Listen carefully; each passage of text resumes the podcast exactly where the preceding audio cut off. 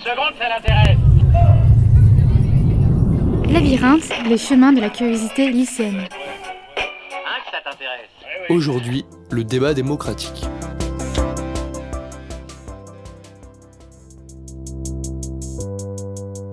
Pour la réalisation de ce podcast, nous avons décidé de le diviser en cinq parties.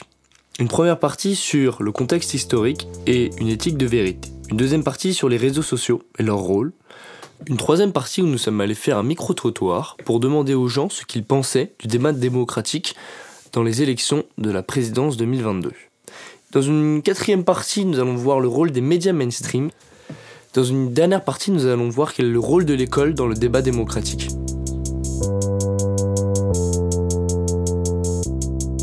Au jeu des présidentielles en mars 2022, nous pensons que c'est une bonne idée de faire des recherches et de s'informer sur un sujet aussi important que la présidence de notre pays.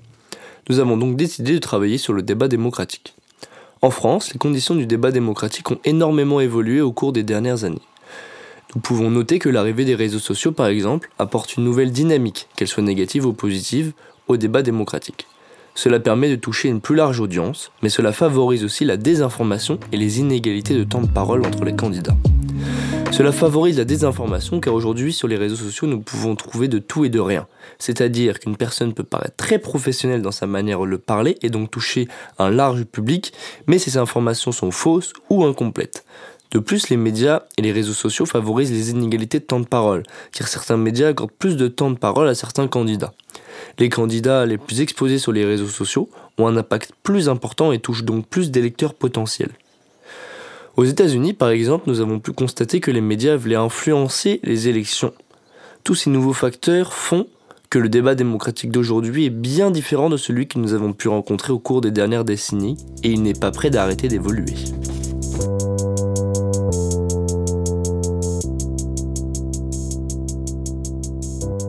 En démocratie, le débat semble important car ce régime met en évidence la souveraineté accordée au peuple. Cela relève de la liberté individuelle de chaque individu. On attend d'un débat qu'il soit libre et fructueux. De plus, une opinion n'a pas plus de valeur qu'une autre. Il est donc essentiel de mettre en place ces débats. Par exemple, dans l'Antiquité grecque, l'agora était le lieu public où les hommes pouvaient venir débattre et exposer leurs opinions. C'était ainsi qu'ils étaient considérés comme hommes et non pas simplement de s'occuper de leur famille.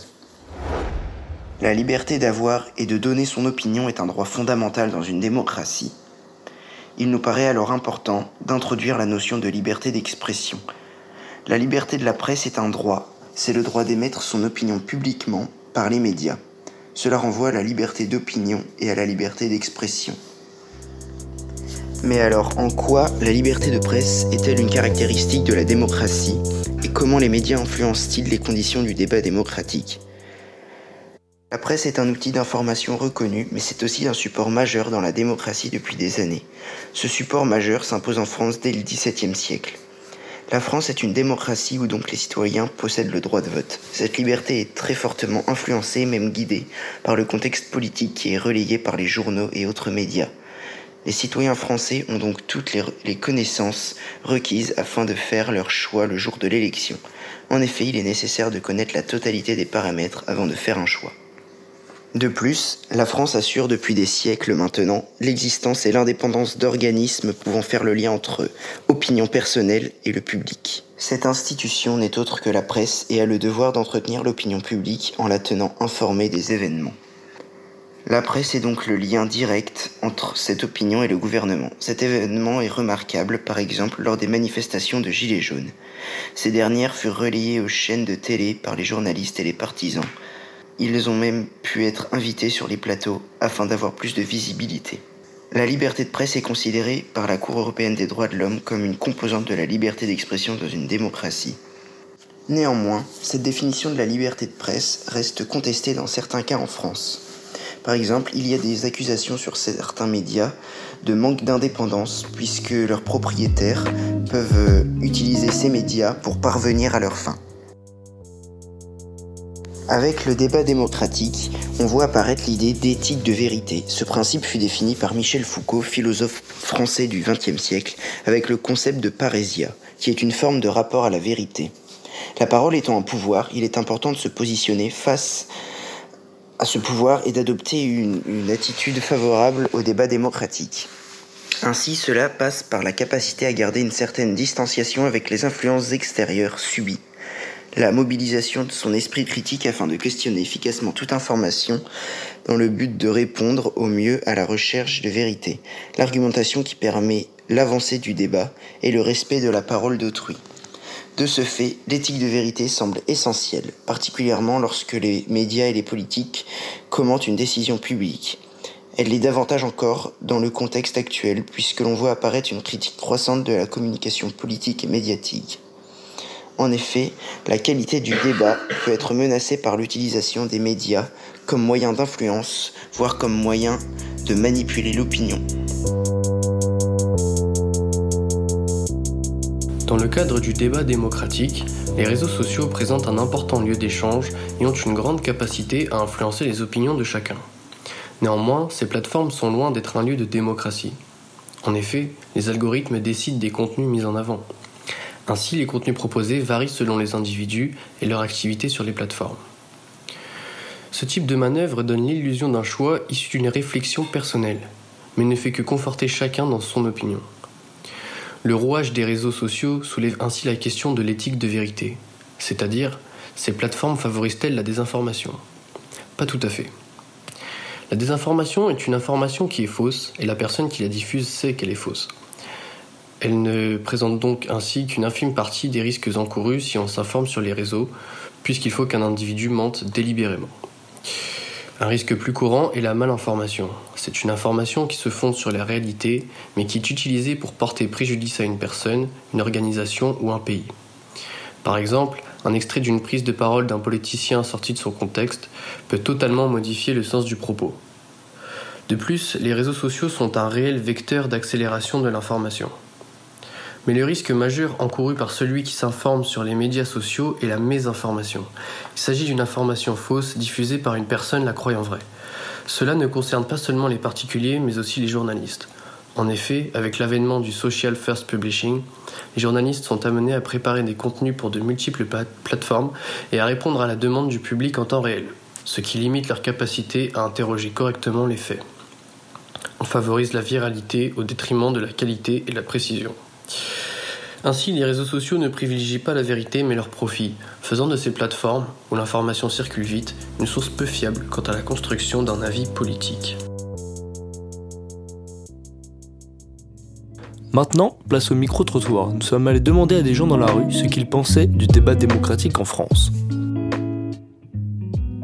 Que pensez-vous des conditions du débat politique en France? Elles sont, euh, elles sont en dessous de tout même. Enfin, on dit que ce soit, euh, enfin surtout au niveau médiatique et des chaînes dominantes ou des chaînes mainstream, c'est très insuffisant. Et alors après, il y a eu le, pardon, on sort du Covid, il y a la crise en Ukraine. Alors, il faut traiter ces crises-là, mais les médias, enfin, on voit que les principaux médias c'est d'abord l'événementiel, euh, l'anxiogène, enfin ce qui est, tout ce qui est anxiogène. Enfin, ça écrase donc le nécessaire débat qu'on devrait avoir. Euh, euh, c'est pas sérieux quoi. Et ça va poser un problème, je pense. Enfin, on verra au premier tour le, le taux d'abstention, oui. mais un problème de légitimité ou pas de celui qui, des deux qui sortiront euh, du premier tour, voire le second. Quelle est, euh, selon vous, votre opinion, euh, les conditions du débat politique en cette période d'élection? Je pense que c'est très difficile avec. Euh, D'abord, il y a eu la pandémie, euh, le Covid-19, et puis qui va se terminer d'ailleurs.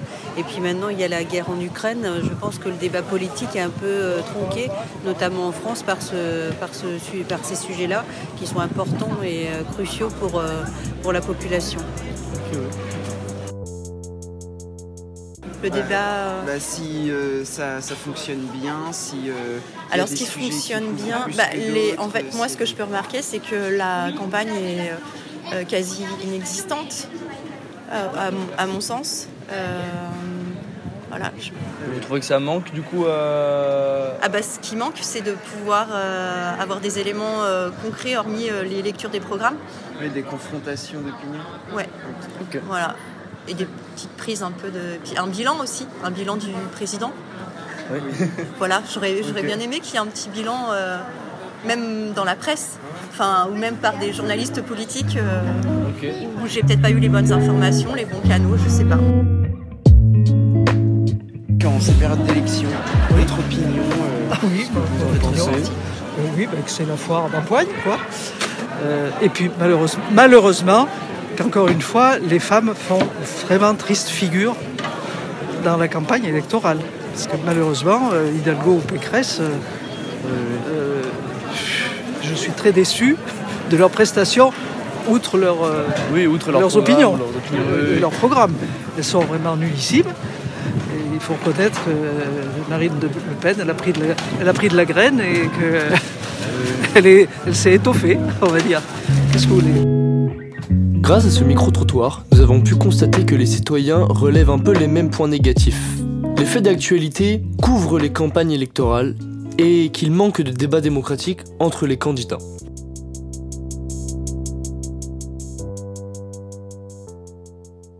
Les médias traditionnels ont aujourd'hui un rôle important dans la vie politique d'un pays, et ce en particulier durant des élections. De fait, ils permettent aux candidats de faire passer leurs idées lors d'émissions, d'articles ou de débats.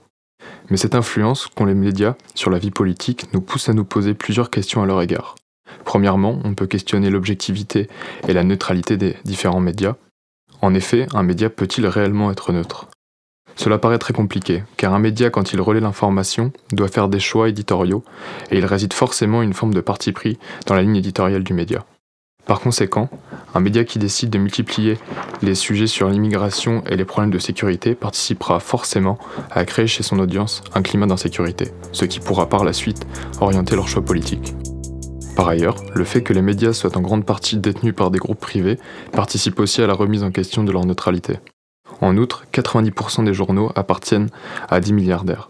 De plus, on sait que certains de ces journaux permettent ou permettaient aux différents patrons d'augmenter leur influence et mettre en avant leurs idées. On peut prendre l'exemple de Serge Dassault, décédé en 2018, qui fut maire de Corbeil-Essonnes et sénateur sous l'étiquette de l'UMP. En même temps, il était aussi PDG du groupe Dassault Média, qui gère le groupe d'information Le Figaro. On sait de sources sûres qu'il influait sur la ligne éditoriale du média. Par ailleurs, certains médias peuvent participer à l'éclosion de certains candidats. On peut prendre l'exemple de CNews qui, en accordant un large temps de parole à Éric Zemmour dans l'émission Face à l'info, ont contribué à le faire passer de simple chroniqueur et polémiste à candidat à l'élection présidentielle. Un autre instrument fortement utilisé par les médias a un impact certain sur la vie politique, particulièrement en période d'élection, ce sont les sondages. En effet, ces sondages, par les questions qu'ils posent, peuvent influencer les débats en faisant naître des problématiques plus ou moins légitimes qui parfois orientent les discours des politiques. Le problème ici est le décalage entre la valeur qui est accordée à ces outils et leur régulière fragilité de modalité. De fait, malgré l'effort des sondeurs, les méthodes d'échantillonnage aléatoire ou encore des quotas sont difficilement représentatives de la population d'un pays. On peut appliquer cette critique en particulier aux sondages d'attention de vote qui sont un cliché à un instant T et qui sont rarement totalement représentatifs du résultat final.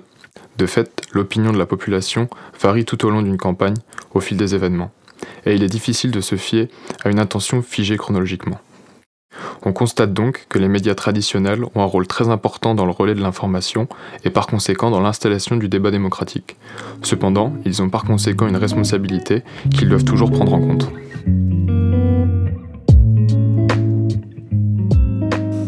Pour finir, nous pouvons nous demander à qui appartient le rôle d'instruire et d'informer les Français sur le débat démocratique. Nous pensons donc que c'est l'école qui a ce rôle si important. Tout d'abord, l'école a un rôle capital dans la compréhension de la démocratie actuelle. Aujourd'hui, grâce à l'EMC au lycée, au collège ou encore grâce aux enseignants dans les plus petites classes, la compréhension du système politique est plus simple, mais encore un peu insuffisante. D'après Marie-Christine Chiki, l'école peut aussi et doit être un lieu d'apprentissage de la démocratie, en particulier de la pratique du débat, que les Français ignorent cruellement. C'est-à-dire qu'il faut que depuis notre plus jeune âge, nous soyons confrontés à tout type de débat, pour les comprendre et les analyser. C'est donc aussi le rôle de l'école de faire en sorte que les citoyens soient éduqués au, débat démocratique. De plus, être éduqué au débat démocratique permet de mieux le comprendre quand nous sommes spectateurs. Par exemple, aujourd'hui, les politiciens vulgarisent énormément leurs propos pour être entendus de tous. Donc mieux nous éduquer au débat démocratique permettrait au peuple de mieux comprendre les gens qui nous gouvernent.